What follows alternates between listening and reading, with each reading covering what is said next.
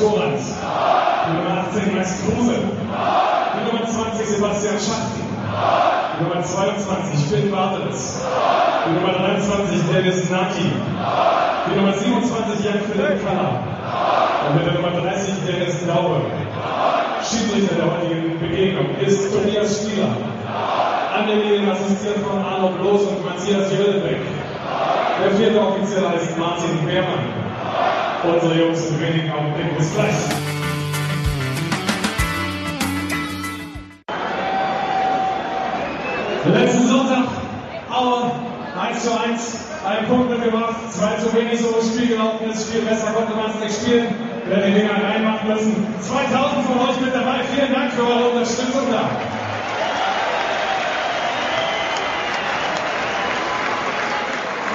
Aber heute ist es zum ersten Mal soweit, das Stadion ist ausverkauft. Und wir hoffen ganz vorsichtig, versuchen noch ein bisschen Zeit zu schinden, dass alle, die noch draußen stehen, pünktlich reinkommen. Rückt ein bisschen zusammen, helft denen, macht sehen, vielleicht sie jetzt noch runterkommen. Äh, irgendwie passen wir schon alle rein. Meine Damen und Herren, hier kommt die Mannschaftsaufstellung des ersten FC Union Berlin. Im Tor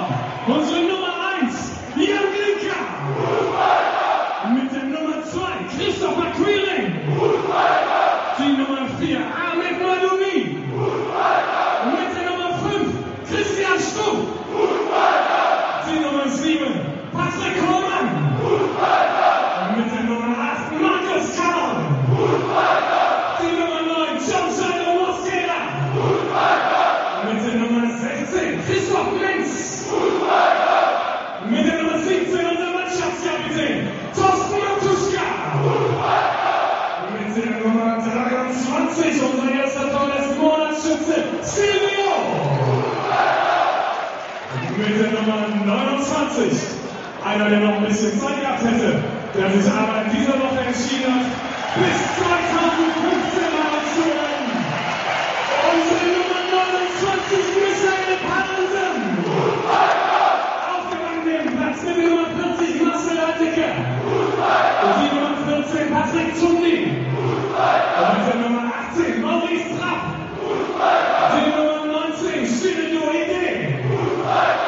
Nummer 20, Jerome Polenz. Mit der Nummer 21, Hans.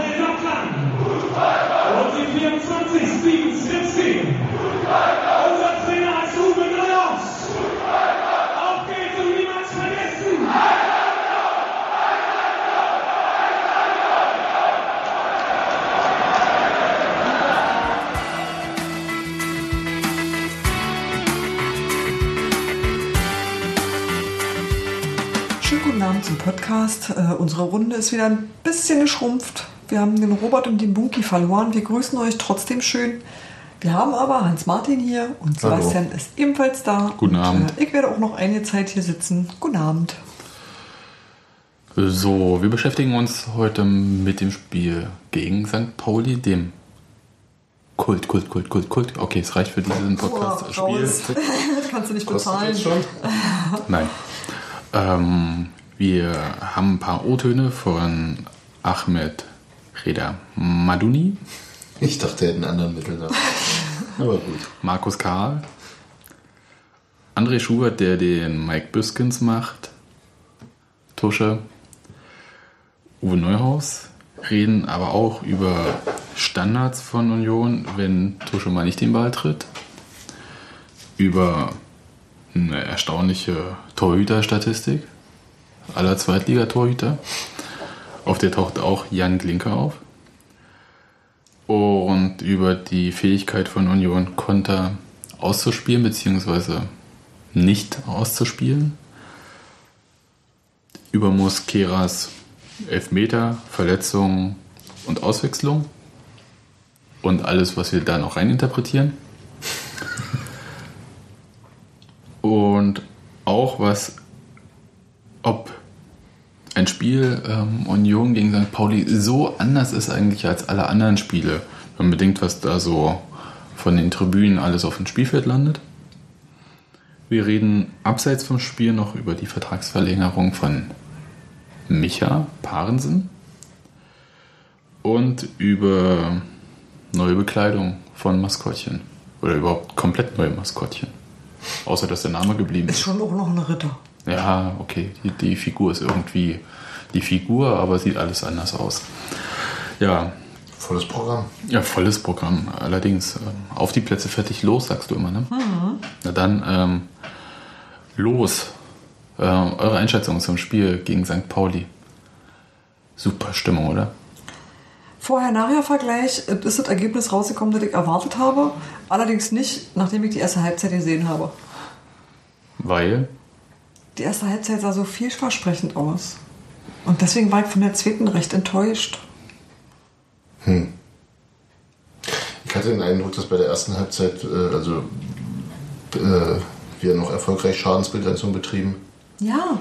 Und in der zweiten nicht mehr, aber vielversprechend ist, glaube ich, wäre nicht das Wort, was mir einfallen würde. Vielversprechend, wenn du sagst, okay, wir, wir ermauern uns hier oder er erkämpfen uns hier unentschieden. Genau, das hätte ich auch in Ordnung mhm. gefunden. Ja. Aber vielversprechend klingt eher so in die Zukunft hinaus, Licht genau. Zukunft. Nee, genau. ich, ich trotzdem mir einen Punkt. War für mich, mhm. also das war für mich das, ähm, so das, gute Ergebnis gegen Das Ostdeutsche vielversprechend. So wie aus ja. Hm. Ja, irgendwie schon, weil ich halt äh, St. Pauli auch ein bisschen anders erwartet hatte, wahrscheinlich. Aber mhm. ich habe einfach eine sehr starke Mannschaft erwartet und habe gedacht, so, Mal gucken, wenn es ein Punkt wird, ist schön. Die sind ja auch mit ein paar Spielern weniger angetreten, als sie sich erhofft hatten. Nee, waren schon elf. Ja, aber ähm, nicht die elf, die sie aufgestellt hätten. Ja, okay, ich werfe ein. Entschuldigung. Das war wirklich ziemlich lustig. Und äh, ich glaube, St. Pauli hatte das Problem, dass sie wieder erwarten von der Heimstärke von der Union irgendwie beeindruckt waren. Ich kann es mir nicht anders erklären, weshalb die so wenig dynamisch aufgetreten sind. Der Anfang war unglaublich fahrig von dieser Partie. Hm, aber auf beiden Seiten. Ja, ja, eben. Also der, der, der, was ist denn mit beiden Mannschaften los? Also als ob beide total nervös voreinander gewesen sind. Ja. Und ich finde, dass Union eigentlich so bis zur ja, 40. Minute oder so dann den ähm, Kräfteverhältnissen, die sie haben oder den Kräften nach, die sie haben oder den Fähigkeiten, die die Mannschaft im Moment dort hat, also die Mannschaft, die da aufgestellt ist, mhm. ein ganz gutes Spiel gemacht hat. Mhm. Auch ähm, Chancen herausgearbeitet hat. Und eigentlich, und das ist dann so, ich bin in das Spiel gegangen, dass ich gedacht habe, okay, das wird eine 2-0-Niederlage darf man zwar nicht sagen sowas, aber ich habe das gesagt, ich habe das gedacht auch und ähm, habe dann aber gedacht, wow, jetzt, äh, St. Pauli ist quasi bearbeitet worden so bis zur 30. Jetzt könnte mal das Tor fallen. Mhm. das fiel dann nicht. Um die 40.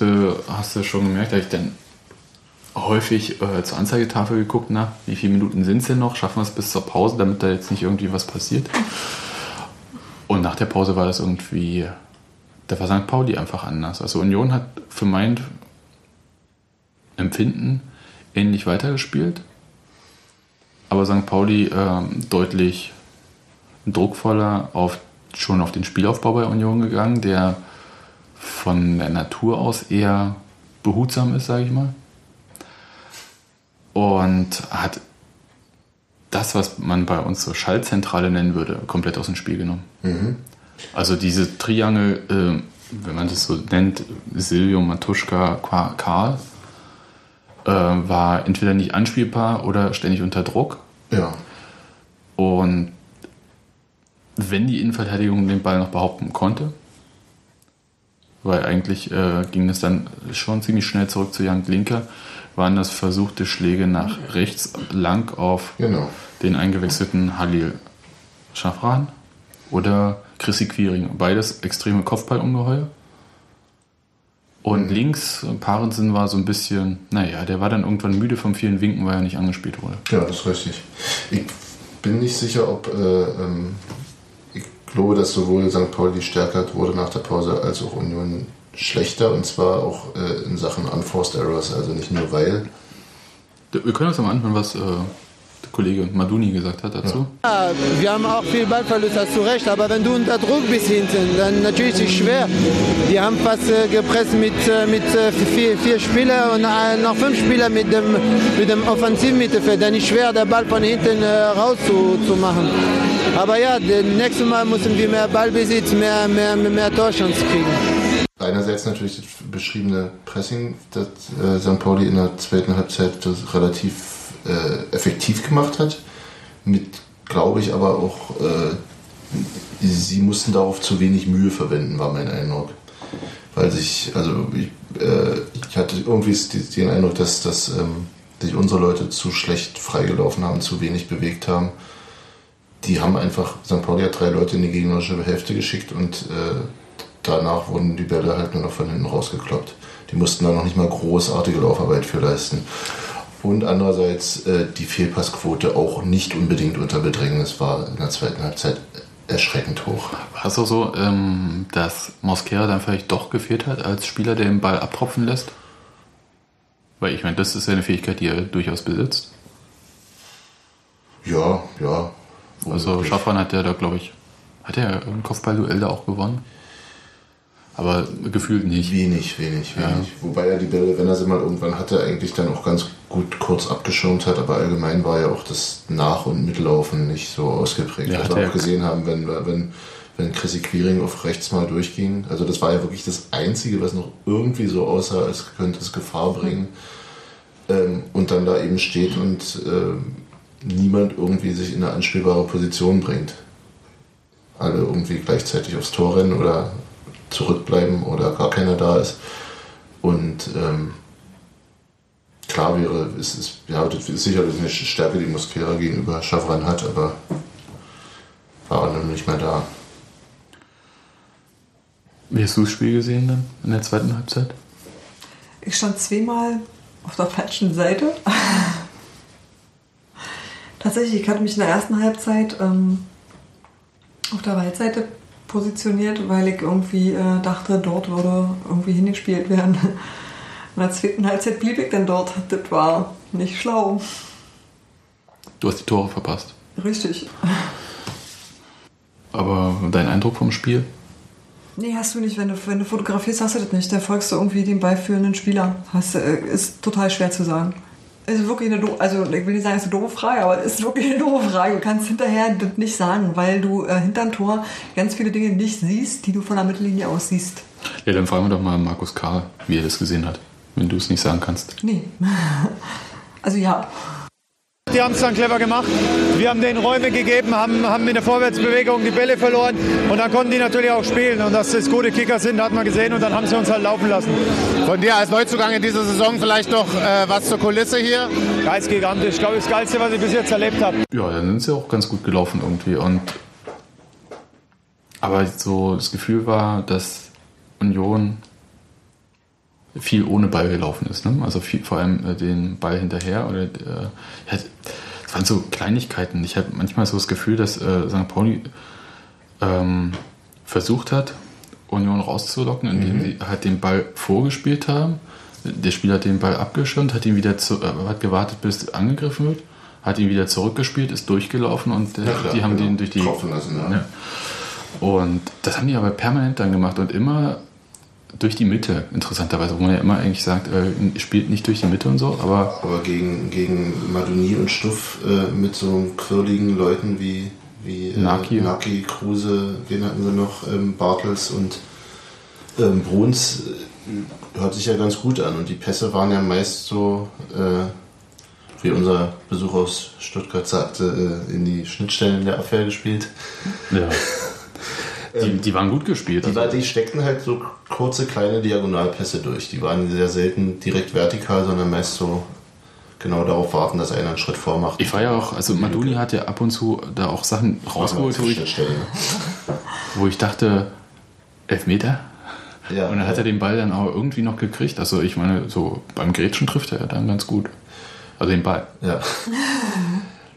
Und das ist, das ist eben das, wo es, für mich kippte, was in der ersten Halbzeit, glaube ich, auch schon angedeutet wurde. Deswegen war ich da auch noch, also habe ich die erste Halbzeit auch durchaus, glaube ich, pessimistischer gesehen als du, Steffi. Äh, einfach aus einer, aus einer Angstperspektive wahrscheinlich auch, weil ich immer gesehen habe, hoppla, das sieht ganz gut aus, die haben es jetzt noch nicht ganz zu Ende gespielt, aber wenn das jetzt klappt und wenn dann mal einer nicht mehr den Fuß rankriegt, dann sind die durch und stehen vorm Tor und das waren relativ viele beinahe Situationen. Und wir standen ja auch zwei, dreimal vorm Tor. In der ersten Hälfte? Nö, in der zweiten. Ja, in der zweiten, genau. Und da hat es dann besser geklappt einfach. Ne? Dass natürlich dann, nicht, äh, äh, dass beide Tore nicht tatsächlich aus solchen Situationen resultierten, sondern unglücklich. Lag so ein bisschen an äh, der Merkwürdigkeit des Schützen dann irgendwie nicht genau aufs Tor zu schießen, sondern irgendwie Glinker noch eine Chance zu lassen, ranzukommen. Ja, ja. Aber auch Glinker, der den Fuß da irgendwie rechtzeitig noch rauskriegt. Oder Als. Kruse dadurch war, das war ganz hübsch, ja. Da, da weiß ich immer nicht, wer jetzt äh, besser war. Also ob der Schütze schlecht ist. So Henne-Ei, äh, lassen wir mal. Ne? Na, die sind ja aber auch, das darfst du dann ja auch wieder nicht vergessen, das sind ja auch alle keine gelernten Stürmer eigentlich, die die da vorne drin hatten. Ne? Also Nee, die haben ja keine Stürmer gehabt.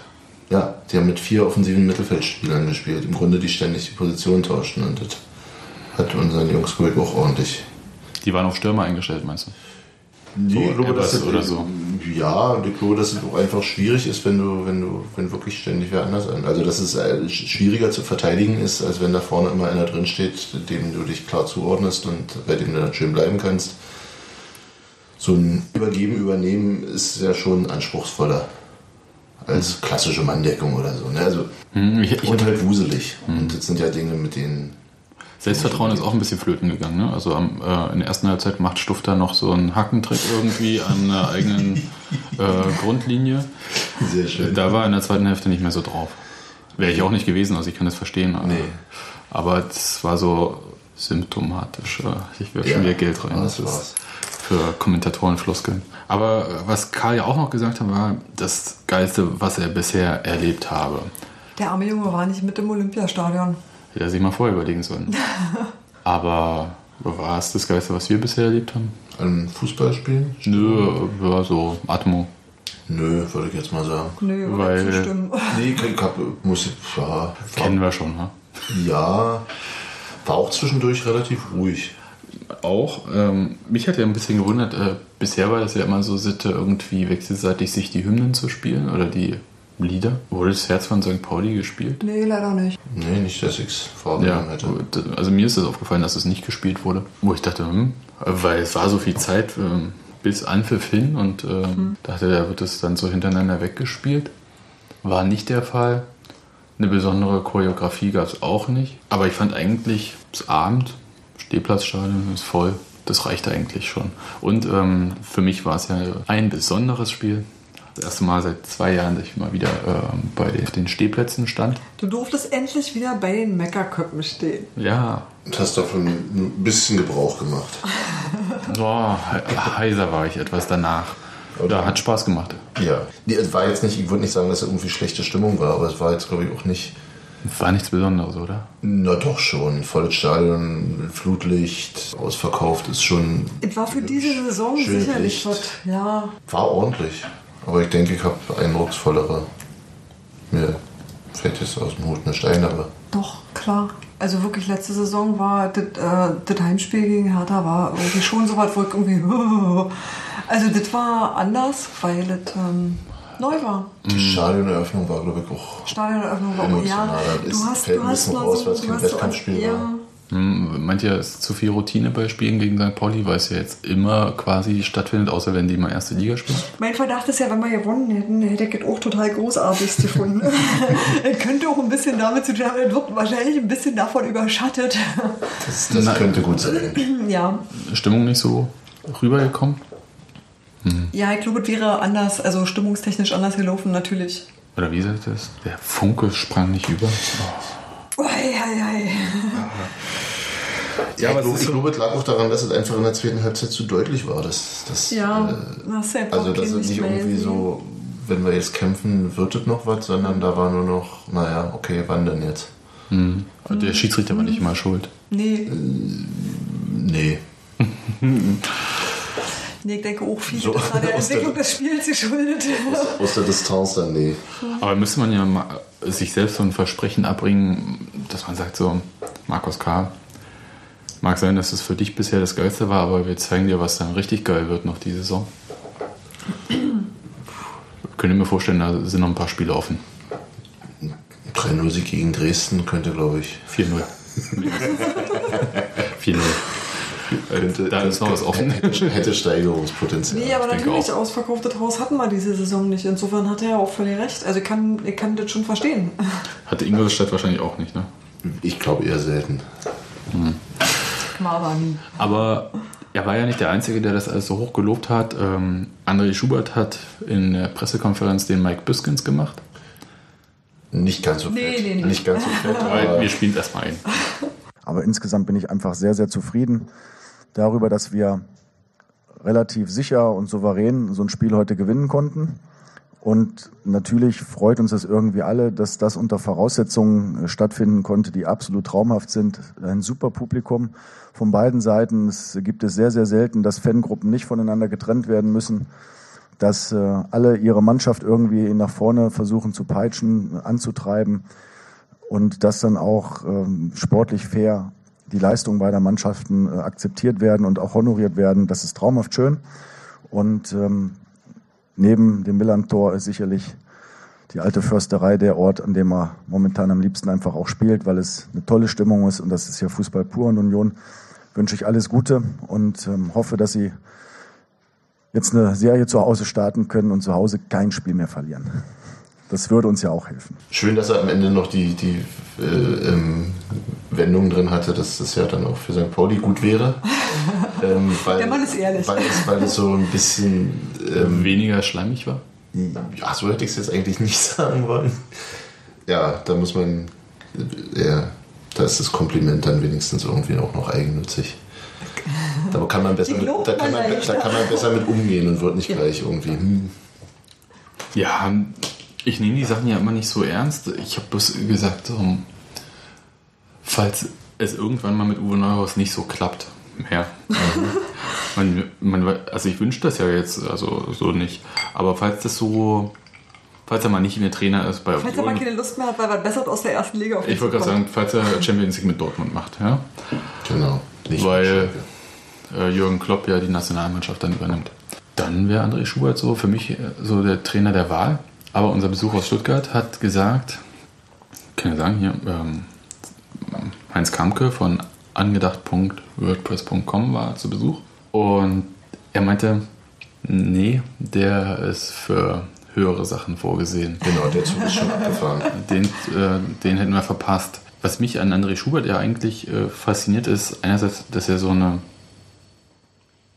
ja, so eine sehr ruhige Art und Weise hat. Das ähm, kommt ganz gut rüber, also sehr sachlich. Aber was er spielen, das ist alles andere als sachlich. Also es ist wirklich toll. Also und bei Paderborn, man mag ja von diesen ähm, Möbelhausvereinen halten, was man möchte, aber der hat, die haben einen relativ niedrigen Etat. Und beachtliche, ja, beachtlich, was er da hat spielen lassen. Ist Also das so niedrig, der Etat? Der war nicht deutlich höher als von Union, wenn nicht sogar niedriger, ich weiß es nicht. War nicht so doll. Jedenfalls der Profi-Etat. Ich weiß immer nicht, was dann, äh, kann sein, dass irgendwie, was so mit Stadion, dass das irgendwie damit aufgeschlagen wird oder so. Diese Wellblech-Arena. Hm, schönes, schönes Stadion. Ähm, war, und der hat doch damals, wenn ich mich recht erinnere, die auch relativ knapp übernommen, oder? Das war. Mhm, ich kann es nicht genau sagen. Auf jeden Fall hat er gute Arbeit gemacht, das ist keine Frage. Und äh, ich denke, bei, bei St. Pauli das Erbe von, von Stanislavski zu übernehmen und dann relativ zügig so eine Mannschaft auch zum Funktionieren zu bringen oder am Funktionieren zu halten, vielleicht, spricht ja erstmal für ihn. Also, Ich dachte kurz, die nehmen da nur Männer mit Glatze. genau. Auch eine Art von Interpretation. Dann wird Uwe Neuhaus dort bestimmt nicht Trainer. Ich weiß nicht, kann ja alles noch werden, weißt du?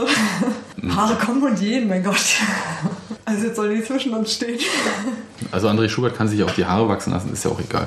Ja, da war, das war so mein persönlicher Gedanke, als ich den da wiedergesehen habe. Was mir auch gefallen hat, war tatsächlich, ähm, dass es geschafft hat, dass St. Pauli irgendwie, ja, den Absturz kann man nicht sagen, den Abstieg irgendwie so verkraftet hat, dass die gleich wieder oben rangehen. Im Gegensatz zu anderen Mannschaften, die sich erstmal fangen müssen, weil sie irgendwie äh, ein Dreiviertel der Mannschaft verlieren oder sowas. Oder sich komplett neu sortieren müssen, haben wie Duisburg jedes Jahr. Ja, stimmt. Das hat mich auch sehr beeindruckt, Relativ konstant, ne? Ist der Kader geblieben. Also ich kenne die meisten Namen und da ich schlechte Gedächtnis habe, muss das was heißen. Oder so. Der nächste Punkt ist ja, wenn man ähm, von dieser ganzen, wir sind ja so andere Clubs Sache ein bisschen weggeht. Gerne doch, gerne. Ja, machen wir mal, ne? Das ist ja das große Thema, was so nach dem Spiel irgendwie hochkam und auch ähm, in den Zeitungen von Bild bis Tagesspiegel quasi durch dekliniert wurde, war das Thema, da fehlt noch was nach ganz oben zu St. Pauli. Hat auch Tusche gesagt. bin ich, äh, bin ich auch der Meinung, dass äh, St. Paulis Bundesliga-Absteiger, die sind, spielen nicht umsonst mit oben mit. Ich denke, da hat man gesehen, dass es schon noch ein bisschen fehlt von unserer Seite aus. Aber ich denke, wenn wir ja, gerade der, der, die Viertelstunde vor der Halbzeit, äh, wo wir eigentlich ganz gut gespielt haben, einige Möglichkeiten hatten, wenn wir da ein Tor machen, läuft das Spiel vielleicht anders. Aber hätte, wenn und aber. Ich denke, da im Endeffekt geht der Sieg für St. Pauli absolut in Ordnung. Und äh, ja, man hat gesehen, dass schon noch ein bisschen fehlt für uns. Der traut halt zwar auch ein bisschen den paar Chancen, die man hatte, nach. Aber wie ernst muss man denn sowas nehmen eigentlich? Also solche Aussagen, weil ähm, ich erinnere mich daran, dass am Anfang der Saison noch gesagt wurde, "Ha, einstelliger Tabellenplatz, ganz schön ambitioniert und dass man sich da nicht übernimmt, die können froh sein, wenn sie nicht absteigen. Ja, insofern, insofern äh, hatte ich auch, ähm, der Tagesspiegel hatte, glaube ich, immer drin, dass, dass die äh, irgendwie ausgeträumt, als Überschrift auch gleich, äh, wo dann eben so relativ schwammig ähm, gesagt wurde, dass eben im Umfeld einige schon davon träumten, den Anschluss nach ganz oben zu, äh, herzustellen. Mir persönlich ist da soweit bisher noch nicht begegnet. Insofern ist das, glaube ich, gar nicht unsere Frage gerade Nee. ob es für ganz oben reicht, weil das wussten wir eh vorher, oder? Ja, in seiner Rechnung hat, also in dieser quasi schon legendären Rechnung, die Uwe Neuhaus vor der Saison 1 gemacht bis hat. 9, ja, klar. Und da hat er gesagt, nur Platz 8 und 9 sind äh, die möglichen Plätze für Union. Weil 1 bis 6 ist belegt und Rang 7 macht irgendeine Überraschungsmannschaft. Ja, dann sind wir das. Ja. Also, das ist so, das passt eigentlich jetzt völlig, das ist völlig in Ordnung. Also, das, äh, die Niederlage äh, ähm, verändert meinen, meinen Eindruck oder meinen Ausblick auf diese Saison gar nicht. Geht mir genauso. Das ist die erwartete Niederlage für mich und insofern auch ein einfachen erwartungsgemäßes so Zurechtruckeln des Eindrucks einer Mannschaft. Also ich finde es auch nicht schlimm, wenn man irgendwie sieht, das sind die Grenzen nach oben, das sind die Grenzen nach unten und das war halt genau wieder so, dass du gesehen hast und da ist dann Schluss. Das ist okay. Also das finde ich wirklich nicht schlimm in dem Sinne, wisst ihr, dass es das gibt. Also, Also ich, hab, ich hatte nicht unbedingt eine Niederlage erwartet, aber da- damit ist eben sozusagen prinzipiell zu rechnen und ich hatte natürlich wäre schon, weil die weggehauen hätten, aber auch das nicht unbedingt vor einem, vor dem, vor einem tabellarischen äh, ähm, Kalkulationshintergrund, dass ich dann sage, ach guck mal, und dann springen wir auf den und den Tabellenplatz, sondern mehr so wie verlieren ist halt doof.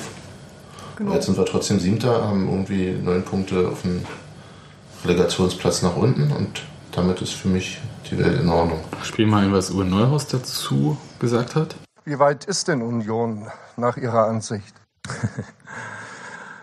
so, Ralf, dass Sie auf äh, dem siebten Tabellenplatz im Moment stehen und was die Zukunft bringen wird, werden wir noch sehen. Wenn man die direkten Duelle nimmt, gegen Fürth, gegen Frankfurt, jetzt gegen St. Pauli, äh, dann hat man gesehen, dass uns noch ein Stück weit äh, was fehlt. Das muss man ohne weiteres zugeben. Das ist auch nicht so schlimm. Äh, und trotzdem ist in einem Spiel immer alles drin. Wir hätten in Frankfurt die Wende schaffen können. Gegen Fürth hat man ähm, ja richtig viele gute Chancen. Das Ergebnis äh, täuscht natürlich über den Spielverlauf äh, drüber weg. Aber insgesamt darf man nicht verkennen, dass wir sicherlich noch nicht so weit sind, um oben mitzuspielen. Äh, das war auch nicht unser Ziel. Trotzdem würde man es ganz gerne mitnehmen, aber da muss man solche Spiele gewinnen und ähm, ja, da waren wir heute ganz einfach nicht in der Lage zu. Hat jetzt gesagt, ist äh, nicht verwunderlich bei unseren Mitteln. Ja, und so dicke geht es ja Union auch nicht. Ne? Also äh, genau, verglichen hat mit. ganz, ganz oft recht, wenn er Sachen sagt. Möchtest du ihm das nochmal persönlich sagen? Jetzt freut er sich bestimmt. Das ist aber schon immer mein. Also, ach, ich sage einfach gar nicht mehr. Nein, du kannst es ruhig, mach ruhig. ähm. Der ist halt irgendwie unglaublich nüchtern und realistisch. In dem Punkt hat er recht. Ganz im Gegensatz ähm, zu anderen Punkten wie der Einwechslung von Halil Schafran. Ah. Um jetzt mal zu einem anderen Thema zu kommen, weil ich glaube, wir sind uns alle einig, dass äh, die Mittel von Union begrenzt sind, dass Union ähm, relativ günstige Gegner zum Anfang hatte, um ein Punktepolster aufzubauen, jetzt ein paar härtere Gegner kommen und man danach sehen wird, ob es halt für einen einstelligen Tabellenplatz reicht nach der Hinrunde. Mhm. Ja. Oder? Können wir uns darauf einigen? Weil Ja. äh, der Etat ist ja jetzt nicht besonders hoch geworden. Ja, wobei, gestiegen. ja, wobei ich glaube, dass das reichen wird am Ende. Werden wir sehen. Ähm, hängt auch ein bisschen von den Erkrankungen ab, weil ich denke, wenn die Mannschaft komplett fit gewesen wäre, die da auf dem Platz war, wäre es vielleicht auch anders gelaufen. Also mit den Erkältungen und so weiter und so fort. Hm, Ja, ja, ja. Aber das hatte ja St. Pauli auch. Aber ähm, ein Punkt, wo ich Uwe Neuhaus vehement widersprechen würde, war die Einwechslung von Halil Schafran äh, für Mosquera. Und für dich sicherlich völlig überraschend stimme ich dir dazu in diesem Punkt. Naja, wir, wir meckerten äh, quasi synchron auf der Gegengeraden. Aber ja, ähm, er hat nicht die Traumoption im Sturm im Moment. Vor allem, wenn zwei großgewachsene Stürmer ausfallen und äh, noch zwei, ein kleiner und ein sehr kleiner, Mhm. übrig sind. Wobei der eine, nämlich Halil Schafran, ja die Freigabe zum Ende der Transferzeit quasi bekommen hatte. Aber so kurzfristig, dass sich nichts Interessantes ergeben hat. Ja, und eventuell schon im Winter Union verlassen wird. Ja. Möglicherweise. Da frage ich mich, okay, er lässt ihn spielen, aber warum lässt er ihn spielen? Also ich meine, er spielt offensichtlich keine Rolle mehr für die Planung von Neuhaus. Mhm. Er hat sich nicht durchsetzen können. Also ist nicht jemand, der irgendwie dicht dran ist irgendwie und bloß, weil andere einen Tick besser sind, nicht spielt. Mhm. Und ich frage mich, wieso er dann nicht Skripski spielen lässt. Ähm, weil er hat ja nichts zu verlieren. Das ist aber wahrscheinlich die ähnliche Sache, weshalb er äh, Aue einen angeschlagenen Maduni in die Innenverteidigung steckt, anstatt Maurice Trapp dahin zu stellen. Wahrscheinlich die gleiche Frage, bloß andere Mannschaftsteile. Schickst du den erfahrenen Mann hin oder schickst du den hin, den du ranführen willst? Also wie, wie gehst du ran? Was erwartest du von dem Ganzen? Ich hätte auch, also ich bin ja selten eurer Meinung, aber ich hätte auch den schnelleren geschickt und das wäre in dem Fall auch nicht Das- mal die Schafran gewesen. Das ist eben die andere Ebene, auf der ich glaube, dass das falsch war. Also die eine, die perspektivische, die in der Kaderplanung und die andere einfach äh, Takt, als taktisches Mittel sah ich äh, Halil Schafran da zumindest zu dem Zeitpunkt, als er reinkam, äh, ähm, war, war so mein Gefühl, wenn wir hier was reißen, dann über, über Tempo. Und das ist ihm ja nun nicht so sehr zu eigen. Und äh, Er hat uns aber gleich Lügen gestraft und einen Torschuss abgegeben, der gar nicht so übel war, aber das war dann auch auf lange Zeit seine Das letzte war das Aufflackern kurz. Und ich denke, ich, Aktion. denke, mir, ich hätte es aus taktischer Sicht besser ge- gefunden, da einen schnellen Stürmer zu bringen. Ich denke auch, also weil, wie gesagt, äh, Kopfbälle können sie beide nicht so gut. Jedenfalls nicht in der gleichen taktischen Variante, wie sie bei Terodde oder äh, Mosquera eingesetzt werden. Lange Bälle runterholen, behaupten, verteilen. Ja. Ähm, dafür sind sie nicht die Spieler, aber da hätte Skripski vielleicht im Angriffsspiel jemanden gehabt, den er auch anspielen kann, wenn er schon an der Grundlinie ist. Hm. Quiring meinst du? Qu Quiring, genau. Ich doch. zum Beispiel. Und so kopfballschwach ist ja wiederum auch äh, Silvio nicht. Ja, und wenn legt er sich halt quer in die Luft, ne? Genau. wenn es mit dem Kopf nicht klappt. Ja, das war so, ja, das hat mich wirklich äh, verwundert und äh, hat mich, glaube ich, auch bis zum Abpfiff der zweiten Halbzeit auch nicht in Ruhe gelassen, dieses Thema, weil ich das auch ein schlechtes Signal an Skripski finde. Das auf jeden Fall. Ich denke, dass es das Spiel, in dem Spiel, wie es dann tatsächlich lief, äh, nicht mehr, auch nicht viel geändert hätte. Aber äh, Der hätte lernen können. hätte lernen können. Und natürlich diese, genau, diese perspektivische Sache ist, wann, wann willst du den bringen, wenn nicht in so einem Spiel? Also wenn, klar, wenn klar ist, dass Schauern gehen soll und äh, alle, anderen verletzt sind. Ja, ja aber ähm, Ausgangspunkt, äh, Moskea hatte sich verletzt. Der hat am Anfang so ein, zwei Szenen gehabt, wo er aus meiner Sicht sich hat zu deutlich fallen lassen oder zu theatralisch, wie sagt man es, äh, ohne ihm zu, Zu nahe leicht vor allem. Zu leicht, ja, aber hätte eigentlich auch äh, noch durchgehen können vielleicht. Oder was auch immer, aber er hätte nicht einfach da Ja. ähm, Ist ja, nicht zu Boden. Das, ist ja auch nicht das erste Mal, dass sowas auffällt. Ja, und dann gab es die Szene mit Wer war's? John? Nee, heißt tu Torrand. Torrand, genau. Markus Torrand.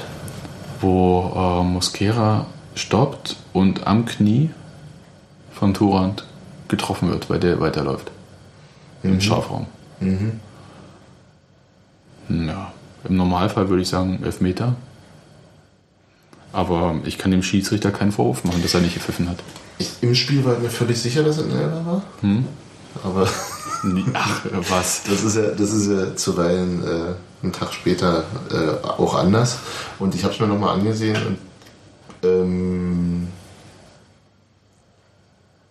war, sagen wir mal, vertretbar, den nicht zu geben. Ja, ich hätte ihn nicht gegeben. Also, äh, also nicht, nicht aus dieser Szene heraus hätte ich ihn wahrscheinlich doch gegeben, aber äh, als Schiedsrichter, ich sehe die Situation einmal und ich habe vorher gesehen, wie er da äh, den sterbenden Schwan Ja, aber markiert. Selbst, aber selbst in der Szene fiel er ja auch wieder irgendwie sehr Ja. bereitwillig und Wobei, aber wie gesagt, dieser Kontakt am Knie, ich meine, das ist wirklich schmerzhaft. Hier mal eben die Telefonnummer von Kenan Shahin. Hm, das war auch so. Hm. Das hat ganz lange gedauert, bis der das nicht mehr gemacht hat. Und dann hat er nicht mehr viel Zeit gehabt, Wobei das es zu beweisen. Schein muss man einfach nur sagen, der hat es auch noch ein bisschen geschickter gemacht. Ja, aber es ist Also, zu auffällig. Ja, aber das war genau. Das Sollen die beiden Jungs sich mal aussprechen? Ne?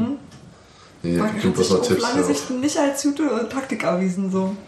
Nee, er tut sich keinen Gefallen. Ich Genau. äh, mal von dieser ganzen Saga, ach, das spricht sich herum und so weiter und so fort, äh, abgesehen, äh, tut der Mannschaft ja auch nicht gut. Ich, wenn man da vorne einen Spieler hat, der einfach fällt und dann, äh, ja, Ja, zumal es eben auch äh, in, dann in der Kombination mit seiner äh, nicht unbedingt ausgeprägten offensiven Zweikampfstärke, hm. also wo du einfach häufig irgendwie nur denkst, na gut, er hat halt kein Mittel am Gegner vorbeizukommen, also rennt er irgendwie rein und lässt sich fallen. Das, also wenn, wenn das sozusagen noch, wenn noch der Eindruck entsteht, dass er das tut, um ein fußballerisches Defizit, das er hat, zu kaschieren, dann wird es natürlich auch noch unappetitlicher. Ehrlich gesagt. Und ich glaube auch, dass es auf Dauer eine Sache ist, die beim äh, Publikum nicht unbedingt. ja, wer sagt Ihnen das denn jetzt mal? Gut, ich hoffe der Trainer. Aber ich hoffe, das, das hat er auch schon vor einem halben Jahr gemacht. Hm. Auf der anderen Seite war ihm ja mit einem Bein nur beim Kopfball abspringen auch eine neue Erkenntnis. Insofern frage ich mich da manchmal, was da so geredet wird. Männer reden nicht, weiß man doch. Stimmt, oh genau, das ist ja nicht so. Schnacker. Wer weiß. Er, er sagt ja von sich selbst, dass er auch ein guter Schauspieler ist. Neuhaus meine ich. Nicht muss gehen, aber das ist nicht schlimm. Gut, aber ähm, was noch ein bisschen komisch aussah, waren die Standardsituationen, wenn mal nicht Thorsten Matuschka am Ball war. Oder wenn sie irgendwie andere Varianten ausprobiert haben. Das sah so ein bisschen. Ich weiß, dass Kohlmann das kann. Ich weiß auch, dass sie es trainieren. Aber in dem Spiel hat es irgendwie mal so richtig gar nicht hingehauen, oder? Ja, ja, aber damit reiht sich ja in ganz viele Sachen ein, die in diesem Spiel.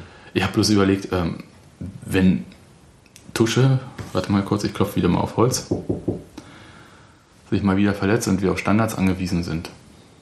Das sieht ja auch ein bisschen mau aus, oder? Oder Silvio dann? Nee, ich glaube eigentlich, dass Kohlmann das eigentlich ziemlich gut kann. dass der viel zu selten da zum Zug kommt, weil doch relativ viel von Tosche dominiert wird. Zu Recht. Ja, ja, natürlich kann der sicherlich noch mal ein ganzes Ende besser, aber ähm, ein solider Freistoßschütze ist, ist Patrick Kohlmann sicher auch und was Silvio da auf dem Gebiet kann, kann ist schwer zu einzuschätzen, aber ähm, so vom Gefühl her würde man ja denken, klar, kann der auch. Und wenn er sich quer in die Luft legt. Und wenn er sich quer in die Luft legt. Na gut, dann üben sie, sie verbuchen wir es unter Aber Pech und Kohlmann da hatte keinen da guten Tag. immer so ein, so ein, so ein Zwei-Mann-Ding, wo dann einer, also wo Tusche über den Ball Da, stieg. da war schon fast an der Grundlinie, Genau, als und, und drei Sekunden später kam Kohlmann erst an den Ball. Also da war natürlich auch diese Verwirrung sehr. Ja, vielleicht. Äh, da, ich glaube, ich glaube, in der Situation sollte Tusche jemanden mitziehen aus der Mauer oder so. Aber da ist keiner mitgelaufen. Egal. Ähm, das hat vorne und hinten dann nicht Ja, funktioniert mit aber- diesen aber- extravaganten aber Sachen. Man kann es ja ähm, auch viele Sachen äh, äh, ähm, übertragen. Also da waren ja ganz viele Sachen, die nicht funktioniert haben und ganz viele Spieler, die sonst für eine gewisse Stabilität und äh, Solidität in der Mannschaft, also dafür, dafür stehen, dass sie eigentlich ein stützendes Korsett haben einfach alle gleichzeitig einen bescheidenen Tag gehabt. Patrick Kohlmann ist ein gutes Beispiel dafür, der so ansonsten wirklich sehr, sehr, sehr verlässlich ist und selten mal ein schlechtes Spiel macht. Nicht immer überragend, aber selten schlecht.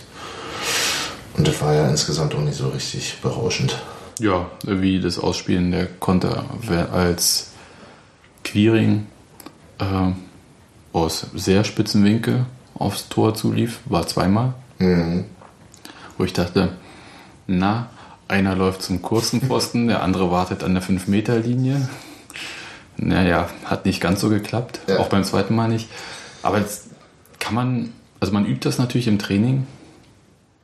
Im Spiel ist es schwierig, weil man muss ja zu dem Zeitpunkt dann auch sich irgendwo an einem Ort befinden, wo man dann auch zu den Positionen hinkommt. Und es sah alles so unglücklich aus, wo bei Kiri nicht wusste, ob er nun weiß, was er machen soll dort. Also ob er draufschießen soll einfach. Der wirkte so ein bisschen alleine gelassen. Dann, Ja, ja. Der hat so seinen Job bis dahin gut gemacht und, Und jetzt müsste so- irgendjemand kommen und ihm helfen. ja.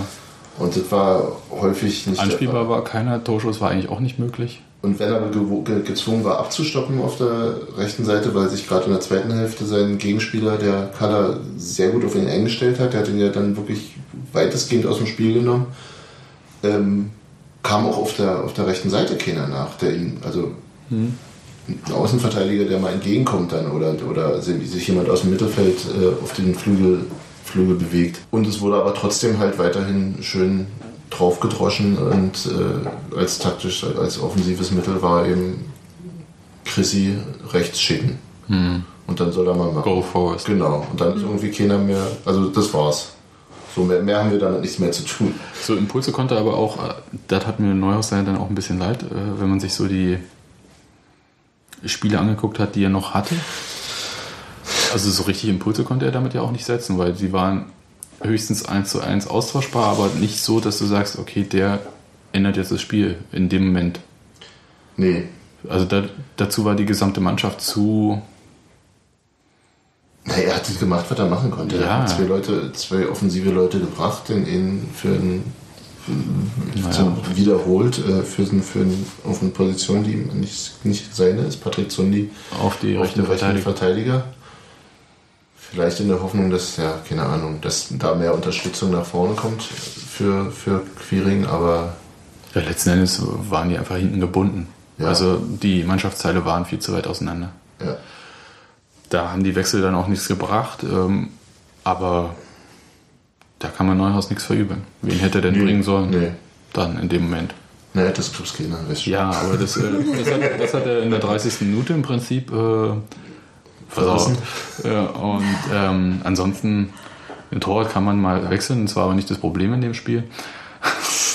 Nein, aber es ist Quatsch. Also das ähm, Trapp, Polens, ja, wieder mal Polens nicht gespielt, das ist auch so eine Nummer.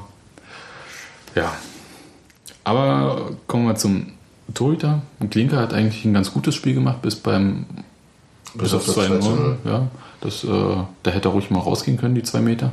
Müssen wäre das Verb, das ich nehmen würde. Ja, der Ball kam jetzt auch nicht sonderlich hoch. Brusthöhe war es, oder? Hm.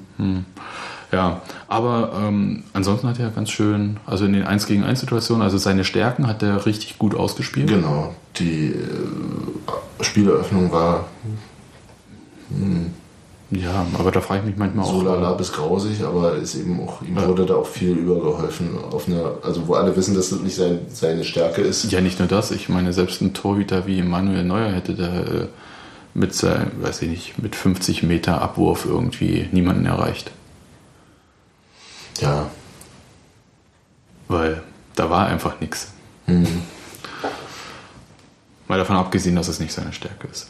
Aber worauf ich will, Steffi, du hast die super Statistik.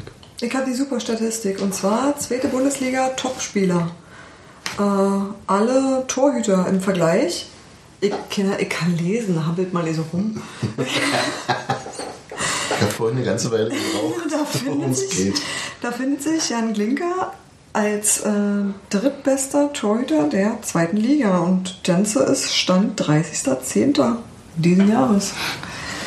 Und zwar ähm, sind das die Durchschnittsnoten des Kickers, wenn ich das richtig sehe.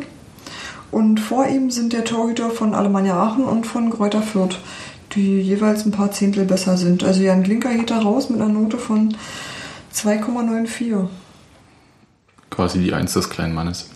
Naja, wenn man davon ausgeht, dass man eigentlich, also so wie Bunky mal erklärt hat, die Notengebung, geht ein Spiel los im Prinzip bei einer 3 und das ist dafür, dass du erschienen bist und keinen groben Quatsch gemacht hast. Und ähm, Also dir nicht beim Spielen mit den Auflaufkindern den Fuß geschnitten hast oder so.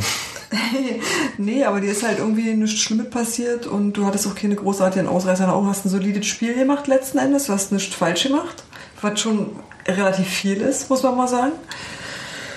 Und ähm, ja, nachdem hier liegt er einfach ziemlich weit vorne und das hätte ich ehrlich gesagt so nie eingeschätzt.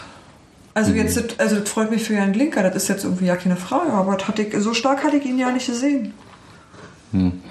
Ich habe jetzt so ein Problem mit ähm, Torhüter-Statistiken manchmal, dass ähm, die Mannschaften, die eher unten stehen, dass da klassischerweise, weil der Torhüter viel zu tun kriegt, besser bewertet wird als bei Mannschaften, die oben stehen, weil der Torhüter weniger zu tun kriegt. Ja, das stimmt schon. Und äh, schauen wir mal, ganz Ja. oben ist hier Aachen, aber an zweiter Stelle ist schon wieder Fürth. Also ist so ein bisschen. Hm. Ja, ja, das ist ulkig, ne? Finde ich auch. Finde ich auch sehr schwer, sowas einzuschätzen. Also Torhüter finde ich auch die am schwersten vergleichbare Position. Aber Fürth hat meines Wissens, glaube ich, auch die wenigsten Gegentore bekommen, tatsächlich. Insofern passt ja. Ja, also ich finde das. Und auch Aachen hat weniger als wir. Ja, aber es ist eine ganz gute Bestätigung irgendwie, wenn man mal wieder rummeckert irgendwie. Ich ja gerne. Ähm, dann schaue ich mir diese Statistik an und sage so, alles in Butter, äh, Vertrag kann verlängert werden. Und äh, Gott sei Dank nicht auf Platz 1 der Statistik. Der fliegt nicht so gerne, also der bleibt weil am Boden. Das, weil das nicht nur Unglück gebracht hat im letzten Jahr. Ja, aber hat Uwe Neuhaus alles richtig gemacht, oder? Mit sich jetzt auf Jan Glinker festzulegen. Ja, das ist ja meine Meinung von Anfang an gewesen. Entschuldigung. Ja, okay, du bist ja persönlich vorbelastet. Ja, hat er. Okay, gut. Aber danke, dass ihr auch meiner Meinung seid. Ja, aber aus, Steffi hat aus Versehen recht. du emotional, wir sachlich. Hm, aber recht. Zu, zuerst gehabt. Ich hatte zuerst recht. Genau. Okay. Du hattest zuerst recht, Steffi. Wir haben uns später dieser Meinung angeschlossen. Aus Einsicht in deine Danke. argumentative Überlegenheit. Nein, weil Uwe Neuhaus recht hat. So, und habe so ein Thema jetzt mal so ein bisschen weg von dem Spiel auf dem Platz, äh, das Drumherum. Wird ja immer so als, jetzt muss ich es doch nochmal bringen, jetzt habe ich es ganz lange nicht gesagt. Nee, nee, Das. Geld liegt bei dir. Nehmen wir erstmal klein. So als Spiel der so anderen Vereine dargestellt. Ich versuche das Wort Kult zu umschiffen. Ist dir, nicht, ist dir offensichtlich gerade nicht gelungen. Äh, und ich habe ja auch so zusätzlich das Problem, dass ich ja ziemlich lange tatsächlich nicht von den Zuschauerrängen das Spiel habe sehen können. Teilweise, weil ich einfach äh, das nur im Fernsehen gesehen habe oder nicht immer. Die oder, Spiele, nicht das Spiel. Ja, prinzipiell. Ja. Und Und mir ist irgendwie gegen Strich gegangen, dieses Werfen von Gegenständen auf dem Platz. Also ich weiß nicht, wann das irgendwie Einheit, also Einzug gefunden hat. Bierbecherwürfe. Ich habe bloß eben gesehen. Hm, mehrere. Also Herr Dingster, ihr wisst schon, ähm, Chauner, dem wurden Feuerzeuge durchaus angeworfen. Äh, ja, doch, ich. Also das war halt wirklich so mir über den Kopf quasi. Ein Kaugummi verfilzelte sich in mein Haar und das war auch äh, sonst nicht so. Da kam so allerhand. Ja, ich stelle mir die Frage einfach nur, warum? Also wie kommt das? Also es äh, funktioniert die soziale Kontrolle nicht mehr, also so die Selbstkontrolle, von der ich eigentlich das Gefühl immer hatte, dass sie ganz gut funktioniert. Als, als, äh, also den einen, den ich wahrgenommen habe, ich habe hab den tatsächlich nicht gesehen, ähm, der war nicht allzu weit weg von uns, so 10 Meter vielleicht. Und da gab es dann, beim, als ich dann rüber geguckt habe, also die Flugbahn sozusagen zurück rekonstruiert, ähm, da deutlich sichtbar große Unruhe in der Gegend, wo der Becher herkam. Also offensichtlich gab da viel, haben sich viele Leute umgedreht und irgendwie gab es Gefuchtel und gest wildes Gestikulieren, so dass man ja vielleicht äh, daraus ableiten könnte, dass es da Leute gab, die dem entgegentraten. Hoffentlich. Problematische an der Sache ist ja, dass man das ähm, wahrscheinlich nicht verhindern kann, außer irgendwie durch so absurde äh, Regelungen wie man darf keine Getränke mit auf die Traversen nehmen oder sowas. Ja, irgendwas zum Schmeißen findest du immer, wenn du was schmeißen willst. Und das war jetzt auch nicht so massiv, wie ich es auch schon erlebt habe. Ich habe mich eigentlich eher gewundert. Also es war schon so, dass ich es als Einzelteile wahrgenommen habe und nicht irgendwie als Becherwürfe Regen. Ja, also da habe ich, wirklich schon- da habe ich wirklich schon anderes erlebt. Also das war jetzt nicht, ähm, nicht über die Maßen, aber ich habe mich gewundert, dass das überhaupt irgendwie für nötig gehalten wurde. Ja, bei dem Spiel, ich fand das völlig Genau. unnötig. Weil, ähm, also es war halt kein Spiel, wo man dem Schiedsrichter Sachen an den Kopf wirft, die man ähm, Genau, und es war halt bei normaler Sauerstoffversorgung nicht sagen würde. es war keine unfaire, komische Partie und deswegen fand ich es überflüssig. Also überflüssig ist es sowieso, davon mal ganz abgesehen, aber es war, Es war nicht hochemotional. Es war nicht angemessen und es war genau, es war genau das nicht. Hm? Das war frustrierend vielleicht, das mag, mag ja sein. Ne? Also einfach, aber ja, wie- ist natürlich auch schwierig. Mir, mir ist die äh, Motivation für solche Dinge sowieso nicht ganz geläufig. Insofern kann ich da eh nur spekulieren, was für äh, Spielarten und was für Ereignisse auf dem Feld so ein, so ein, so ein Verhalten dann triggern. In, also, Hm. was Ja. macht das Idioten sich wie Idioten benehmen? Also, weiß ich nicht. Was Idioten sind? Das ist eine gute Voraussetzung eben. Aber ja, du hast natürlich ist es richtig gehabt. Ich war jetzt nicht irgendwie so, äh, so, so dieses Gefühl von wir, werden hier total ungerecht behandelt oder die anderen spielen total fies und treten und sonst was. Das war ja alles völlig harmlos eigentlich. Also gab es so ähm, komische Entscheidungen, aber die so wirklich auf der aller, aller untersten und einfachsten Ebene waren ohne, ohne großartigen Einfluss aufs Spiel. Vielleicht, klar, du könntest jetzt über den, den ähm, Mosquera nicht Elfmeter reden. Aber selbst da war es ja so, Gottchen hätte echt was geändert. Nee. Ja, also mich hat es gewundert. Ich bin da jetzt auch für mich irgendwie jetzt noch nicht zu einem Schluss gekommen, der mich befriedigt ist, so dass ich sagen würde, ist jetzt alles schlechter geworden oder nicht. Ich, ich habe es halt registriert und äh, wahrscheinlich durch die Entfernung, also dadurch, dass ich so lange dort nicht dabei war, ist es mir vielleicht bewusster geworden. Ähm, aber das, ähm, für mich selbst habe ich mir schon die Frage gestellt, ja, was unterscheidet äh, denn jetzt eigentlich dann das äh, Stadionpublikum bei Union von anderen Stadien? Wenn hier auch Becher munter geworfen werden bei einem Spiel gegen eine Mannschaft, wo es heißt, finden wir nett, bis äh, ist uns egal. Ähm, wo Gibt sich auch genug Leute, die das doof finden. ja, aber halt äh, nicht in einer Art und Weise, die sowas wie äh, Das ist nicht genau Dresden, ja. Ja, oder Dresden, also wo, wo, wo, wo es keine klare Antipathie bis Hass ist oder so. Mhm. Ja, das hat mich schon irritiert, weil ich mich dann nämlich frage, wie es denn aussieht, wenn es denn wirklich mal hart auf hart kommt. Naja, dann fotografierst du mit Regenschirm. Ja, du unten. Ah. Aber ähm, es kommt mal davon abgesehen, dass es immer Geld kostet, solche Aktionen. Ja, natürlich. Das ist, eben, das ist eben wirklich die Frage, ob das, äh, also mir, mir missfällt ja dieses sich selbst als anders äh, beweihräuchern, meist schon. Ähm, aber das ist natürlich ein genauer Punkt, wo man, wo man dann diesen vermeintlichen Anspruch mal untermauern sollte, könnte. Und eben auch über, über klar, es geht im Grunde nur über Selbstreinigung und äh, also die Ja. Kontrolle kann nur, kann nur eine kollektive sein und keine. Äh, Ja, alles andere ist, ist Schnulli. Also Repression hilft da null. Und ähm, es hilft auch nichts, ähm, da den Pfand zu erhöhen oder halt zu sagen, so, Das ist vielleicht nie- so wie in anderen Stadien, wo es dann heißt, äh, ja, die Gäste dürfen keine Getränke mit in den Zuschauerbereich und kein Essen und überhaupt. Äh, Nee, schlechte Gastgeber möchte ich auch nicht sein. nein, also, aber also wir sind uns da ja einig. Gut. Mal zu was Positivem. Gern. Soll ich ein Lied einspielen? Du spielst es so gerne, ne? Ja. Na dann.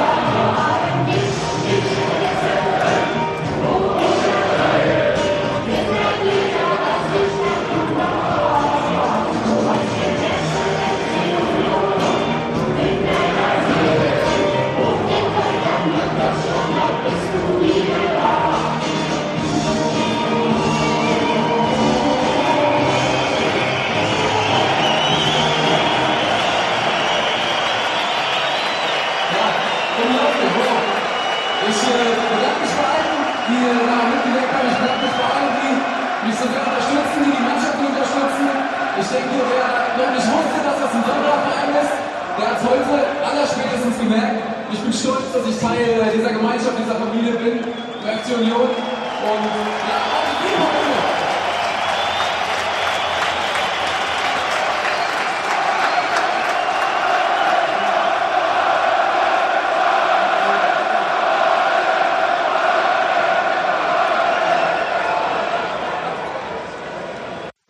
Steffi, freust dich? Sehr. Wirklich. Ganz, ganz außerordentlich. Soll ich das jetzt ausführen? Ja, natürlich. Das war irgendwie, ähm, die Nachricht kam, nachdem diese seltsame Mitgliederversammlung angekündigt war. Ne? Und das war was, wo man sich einfach so hundertprozentig drüber freuen konnte, wenn man dachte, Michael Parensen hat gefunden, dass er hier hingehört. Das ist aber schön. Also das fand ich irgendwie, das hat was von einem Überzeugungstäter. Das hat mir sehr gefallen. Hm, gibt einem so ein Stück Romantik irgendwie zurück, Ja, woran man stimmt. gar- eigentlich gar nicht mehr glaubt. Ne? Das Ich glaube daran. Ja, ich doch. ja nicht. Von Zeit zu Zeit glaube ich Also daran. ich, ich, ich, ich lasse mich davon gerne fangen, also auch wenn ich äh, sage, ich glaube nicht dran, ich äh, genieße das natürlich aber trotzdem, dass ich sage, ach, das ist so schön. Weil ich denke natürlich auch, ähm, ob man ein Profi ist oder nicht, ist ja egal. Ähm, wir sind ja alle irgendwo Profis in irgendeinem Beruf und haben halt Arbeitgeber, bei denen wir gerne gearbeitet haben und welche, bei denen wir weniger gern gearbeitet haben. Und ähm, entsprechend leichter fällt es manchmal halt, äh, dort weiterzumachen. Ja, natürlich. Wenn man die Option so hat. Natürlich, klar. und das, äh, das ist dann halt quasi diese Art von Romantik, auf die ich mich einlassen kann. Wo ich sage einfach, oh, da scheint aber irgendwas zu stimmen. Das finde ich gut. Ja, nee, aber gut, aber mehr ist die Romantik ja im Grunde auch nicht. Also, das ist Ach nein, also ich, ich, ich rede jetzt also diese Romantik der Wackenküsser und so. nee, ach, Nee, das das ist natürlich eklig. totaler Quatsch. Das Ding, der Eindruck ist einfach nur, der Typ fühlt sich wohl in dem Rahmen. Der hat einen, der fühlt sich, also sein Arbeitsplatz wird ja auch dadurch definiert, was da für Leute im Stadion sind und wie die sind. Die gehören ja auch zu seinem, zu seinem Arbeitsbereich. Äh, mit seinem Vorgesetzten scheint er gut hinzukommen, mit seinen direkten Kollegen scheint er gut hinzukommen und die Rahmenbedingungen sind in Ordnung. Und wenn jemand nach äh, ähm, wie, wie Michael Parensen eben in dem Interview auf AFTV äh, dann sagt, dass, dass äh, er hier eine sehr gute Zeit hatte und du denkst, warte mal, Alter, du warst quasi nur verletzt, dann ist das schon, schon irgendwie schon ziemlich cool, finde ich. Oder anrührend. Ja, er war ja auch äh, irgendwie, hat so mein Gefühl, äh, so wie ich das manchmal gesehen habe, so guten Kontakt zu den ähm, Nachwuchsspielern gehabt, also U23. Hast du jetzt aus so Trainingseindrücken? Nö, nach dem Spiel, als er so verletzt war, hat er häufig so auf der Tribüne Platz genommen und hat sich danach halt mit denen auch für äh, ein Spiel verabredet, also zum Gucken oder so. Mhm. Da habe ich gedacht, hoch, da ist jemand irgendwie zu Hause. Also so, also da fühlt sich jemand wohl. So wirkt er ja auch. Das sieht man ja auch, wenn die, wenn die Mannschaft dann nach, nach dem Spiel rumgeht, dass er dann auch immer wirklich mit, mit, mit auch immer wieder anderen Leuten scherzt und äh, sich freut und äh, also er wirkt extrem so, ein- so, ein- so ein so ein Gruppenmensch, der, der gut funktioniert, in, also so sehr, sehr positiv äh, in der Gruppe wirkt, glaube ich. Du, was ich meine? Ja, ich weiß, was du meinst und ich, ich habe gerade die ganze Zeit überlegt, wie es eigentlich für ihn war. Müsste man ihn eigentlich selber befragen. Ähm, diese, diese Lonely, ähm, aus der Nummer komme ich nicht raus, aber diese einsame Profi-Nummer in der Reha. Ja. Wo du den Kontakt nicht hast zur Mannschaft. Naja, den hat man dann, irgendwann hat man ihn ja wieder, aber äh, also bevor man komplett ins Mannschafts-, man sieht hier dann und so, aber ähm, erstmal muss man mit sich selber und seiner eigenen Verletzlichkeit klarkommen. Mhm. Und er musste das ja auf mehrfache Art und Weise. Und schlimme Weise. Ja. So dieses, ich bin wieder gesund, ich gebe alles rums, äh, bin wieder raus und äh, weiß nicht, ob ich hier wieder richtig Fußball spielen kann. Also Profifußball.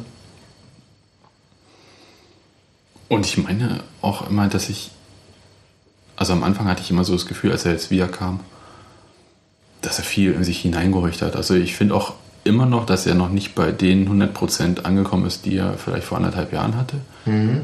Aber dass er sich dem sehr doll annähert. Auch das Verständnis von Kohlmann und Parensen war gefühlt mal besser.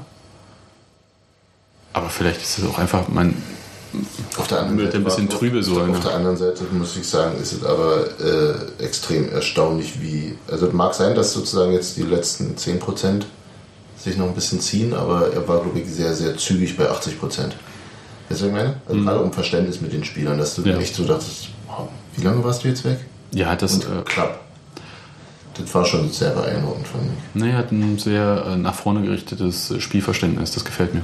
Das hat er und er wirkt ja auch im Wesen nach vorne gerichtet. Und auf der anderen Seite aber eben dann doch äh, ausreichend reflektiert, um doch so aus so einer Situation vielleicht äh, ähm, weiser oder ähm, ja, also aus diesen Erfahrungen auch tatsächlich was mitzunehmen, daran zu wachsen oder zu reifen. Aus den, aus den, auch aus den eben langen, schlimmen langen Zeiten. Ne? Ja. Also er wirkt irgendwie so sehr, sehr bei sich bei den Dingen, die er tut und äh, das ist sehr schön zu sehen. Also auch für ihn freut mich das einfach sehr. Mhm. Ne? ich nicke die ganze Zeit, ja. Unser aller Micha. Ja. Und wie kommt man dazu, dann halt so einen Vertrag trotzdem zu verlängern? Ja, ich meine, er hätte jetzt auch mal die Saison erstmal noch vorbeiziehen lassen können. Er hatte ja noch bis 2013. Aber ich glaube, das ist beiderseits irgendwie ein Bekenntnis. 2013, 2000. Ich glaube, dass das wirklich beiderseits ein Bekenntnis ist. Also ein Verein, der sowas macht, äh, verspricht sich was davon und sagt irgendwie, den finden wir gut, der passt zu uns. Und ein Spieler, der sowas macht, sagt aber umgekehrt genau das Gleiche. Also das ist, glaube ich, schon was, wo du sagst. Haut hin. Ja, wir hatten ja letztes Jahr noch gesagt, der einzige Spieler, der uns vielleicht mal weggekauft wird, ist Micha Parensen, wenn er gesund bleibt. Mhm. Ja. Wäre jetzt so ein Punkt, um mal auch zu sagen, wir wollen, wenn er dann weggekauft wird, auch Transfererlöse haben. Das ist sicherlich auch äh, klar. richtig, klar. auf der, auf Der der anderen zweite, Seite, meiner Meinung nach, ist Christopher Quiring, der hat ja jetzt auch einen Ja. längerfristigen Vertrag. Weißt du auch nicht, was mit Silvio ist. Ähm, aber auf der anderen Seite ist er natürlich auch nicht völlig risikofrei. Ich meine, mit seiner Verletzungshistorie ist es ja dann auch ein Vertrauensbeweis des Vereins. an. Das war, was ich meinte. Also genau. beides. Natürlich, klar, einen einen fitten Michael Parensen will man unbedingt an sich binden. Einen verletzungsanfälligen Spieler gibst du damit ja aber auch wiederum Rückhalt. Also das ist schon Ein Rückhalt, den man Björn Brunnemann zum Beispiel nicht gegeben hat, auch altersbedingt. sicherlich auch altersbedingt, ja. Na dann, ähm, soll ich nochmal auf Holz klopfen? Ich mach mal mit. Ne? Ähm, alles Gute, Micha. Jetzt kommt ein Thema, da kann Steffi unglaublich viel erzählen. Ach ja, unglaublich viel. Doch. es geht um. Wir müssen nochmal den Redeanteil erhöhen. Ach so, ah ja, hm. Es geht um was total Knuffiges. knuffig. Super, und für knuffig sind die Mädchen zuständig. Ne? Genau, Flausch- und Pferderennen, das machen immer die Frauen im Sport. Ähm, Ritter Keule in neuer Garderobe und auch sonst facelifted und Neuer Ritter. General überholt und auch innerlich total neu. Mhm. Innere Werte, neu. Dann erzähl mal, was du alles rausgefunden hast. Ach ja, rausgefunden. Also alle haben mal sicherlich gesehen, dass ähm, der Ritter einfach anders aussieht. Und äh, ja, wie findet ihr den? Sieht comichafter aus. Ah, ich habe ein sehr schwieriges Verhältnis zu Maskottchen insofern. Hm, Kinder stehen drauf. Stimmt. ja, mag sein. Aber du warst ja nie als Kind beim Fußball, stimmt. Genau. Ich hatte das Glück, mich äh, relativ kurz vorher, also bevor dieses ähm, Kostüm umgearbeitet, also neu gemacht wurde eigentlich, mit demjenigen zu unterhalten, der das über die letzten, ich will nicht lügen, aber ich würde sagen sieben Jahre getragen hat. Der jetzt auch ähm, berufsbedingt damit aufhört. Ach, war er der richtig erste Maskottchenträger? Er vor sieben Jahren? Kann das hin? Nee. Nee, nee, nee, war er nicht. da- davor war noch ein anderer. Genau, davor war noch ein anderer. Und äh, ich glaube, das Maskottchen hat jetzt das dritte Mal sich geändert in der Optik. Genau. Und ähm, wenn ich es richtig verstanden habe, wurde der vor allem deshalb jetzt verändert, also die Figur, nicht derjenige, der drinne steckt, ähm, weil das alte Kostüm einfach kaputt war. Das war durch. Das wurde immer repariert und repariert und repariert und ausgebessert und es war dann klar, dass das irgendwie mal ähm, gemacht werden muss. Wer Also das repariert denn so ein Kostüm eigentlich? das hatte, es wurde innerhalb des Vereins von einer der Hostessen, die eigentlich ganz andere Sachen zu tun haben, die also eigentlich ein VIP-Zelt betreuen, ähm, wurde das gebaut und auch wohl gepflegt. So unionmäßig irgendwie. Das ist so unionmäßig, ja. Das war auch nicht schlecht. Also das war auch äh, so, mach aus wenig ganz viel. Das war schon irgendwie auch cool gemacht, aber eben, ähm, es hat dann äh, seinen Dienst getan und war dann einfach auch mal durch. Und da war dann mit Reparieren wohl nichts mehr zu machen. Dann hat man sich entschlossen, das mal ähm, in professionelle Hände zu geben. Und jetzt hat es halt eine Theaterwerkstatt gemacht, also die wirklich Theaterkostüme anfertigen. Und ähm, der sozusagen ehemalige Träger des Kostüms hat gesagt, ja, war bei den Anproben dabei und er findet das jetzt hier eigentlich das Beste und auch das Praktischste, weil man sich darin besser bewegen kann. Das bedeutet, vielleicht gewinnen wir jetzt endlich mal ein Maskottchenrennen. Juhu. Naja, also Ne, das Ding muss was aushalten und dafür ist es halt jetzt wohl sehr geeignet. Und es ist ja auch irgendwie beruhigend zu wissen, dass die armen Menschen, die da drin äh, Sind auch mal wieder rauskommen? da, nee, da, da, die, die, die das Ding da irgendwie zwei, zweieinhalb Stunden lang tragen müssen, dass es für die etwas bequemer geworden ist. Jo. Ne? Attraktivität des Arbeitsplatzes. Genau. wieder. Wir wissen jetzt noch nicht, wie warm oder so das im Sommer ist, aber äh, das können wir ja nächstes Jahr fragen. So mit Thermometer im Kostüm. Thermometer, nee, also Mehr, mehr Der- journalistisch erfragen. Ach so. genau. Ein Thermometer geht bestimmt hoch. Naja, es kommt mir so ein bisschen so vor, als ob das kleiner ist. Das Kostüm irgendwie enger. Schmaler sieht. Ja. Schmaler. In- Insgesamt wirkt es schmaler, so ein bisschen starksiger, spilleriger. Ja, der alte Ritter hatte, glaube ich, einfach weitere Hosen an und deswegen hast du das nicht gesehen. Und der hatte an den Schuhen äh, ummantelte Gummistiefel. Also das war insgesamt... Ähm, Boah, das hört sich Das hört sich, ihr wisst, was ich meine in Sachen Bequemlichkeit, ja? ja, ich kann es mir jetzt langsam vorstellen. Und ich glaube wirklich, das jetzt sitzt einfach körpernäher und deshalb ist der ähm, einerseits agiler und aber sieht andererseits auch schlanker aus.